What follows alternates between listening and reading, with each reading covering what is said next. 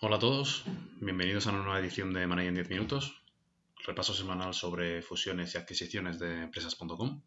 Yo soy Fran Hidalgo Barquero, socio de empresas.com, y hoy tenemos protagonistas en el mundo de la distribución de tecnología, la ingeniería civil, la educación, los clasificados online y la industria metalúrgica.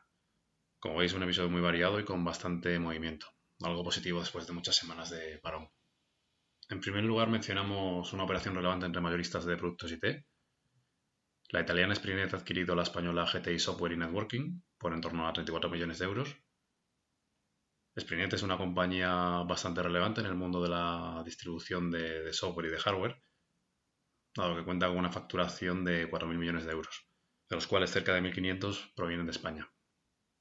GTI facturó por su parte en el año 2019 180 millones de euros y no es la primera adquisición de Sprinet en España. De hecho, Sprinet pasó a ser el primer mayorista de informática en nuestro país tras adquirir Vinceo en el año 2016. Y con esta adquisición la italiana agregó un volumen muy relevante de, ventas, pasando al que hasta entonces era el líder en distribución IT en España, la norteamericana TechData. Si habéis trabajado con integradores o consultores IT, habréis visto a Sprinet, GTI o TechData en la partida de aprovisionamientos de, la cuenta de resultados de muchas compañías. Eso da una buena muestra de la concentración de este mercado. La propia TechData, compañía cotizada con sede en Florida, fue protagonista a finales del año pasado cuando recibió una oferta del fondo de private equity Apollo. De hecho, se espera que en los próximos meses o semanas se cierre la, operación. El propio Apollo ya intentó hacerse con otro de los grandes players del sector, en este caso Ingram. El segundo protagonista de este episodio es Creer HP, una compañía que conoceréis por cotizar en el mercado alternativo bursátil y que está especializada en ingeniería de estructuras. Pyme murciana se habría hecho una mayoría de Civinier, una compañía asturiana especializada en desarrollo de aplicaciones para ingeniería civil e industria, y es buena muestra de la política de innovación de, de esta compañía, que ya ha contado con préstamos del CDT para desarrollos propios a nivel de inteligencia artificial, etc.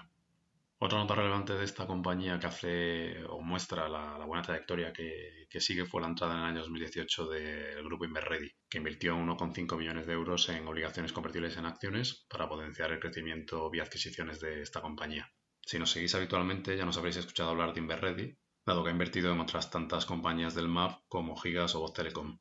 Esta última ha sido además adquirida recientemente por Gamma, una compañía británica que cotiza en el AIM, el homólogo del MAP en el Reino Unido. Si os interesa el mundo de los mercados alternativos y las pymes de alto potencial, en nuestro blog y podcast hemos hablado con expertos como Juan Sainz de los Terreros y CEOs de las principales compañías, en este caso del MAP, como Pablo Martín, CEO de Icertis o más recientemente Roberto Martínez, CEO de Nevi Billings. Con ellos hemos comentado el papel de las fusiones y adquisiciones en sus estrategias y os invito a, a escucharlas.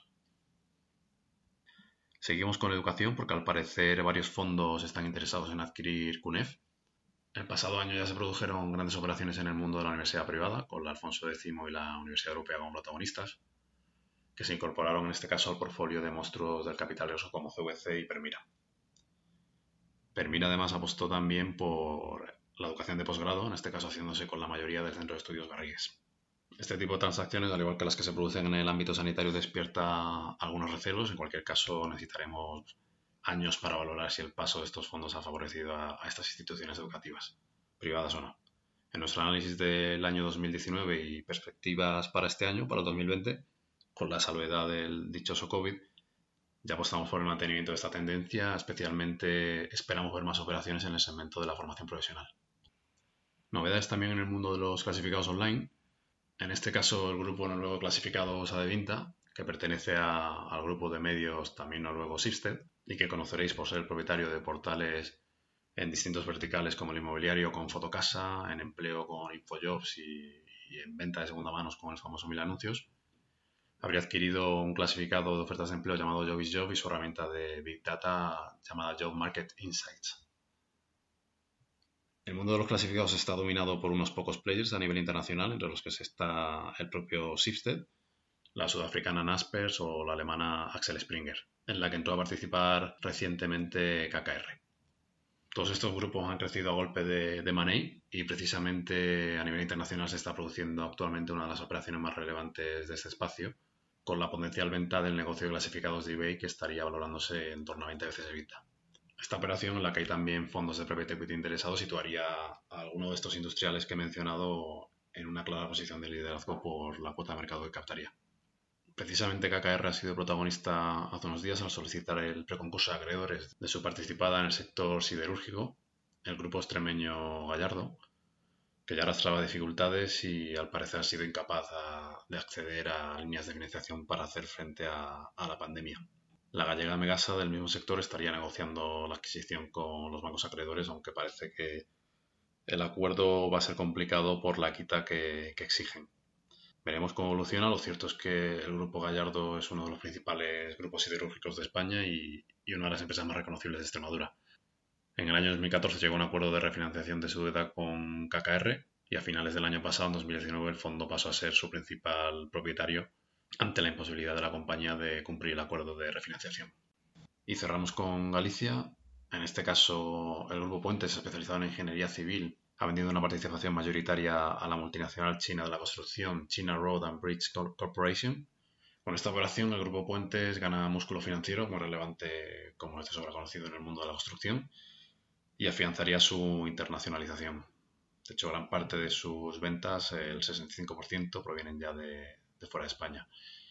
Por su parte, la multinacional china refuerza su presencia en Latinoamérica, donde ya cuenta también con bastante presencia.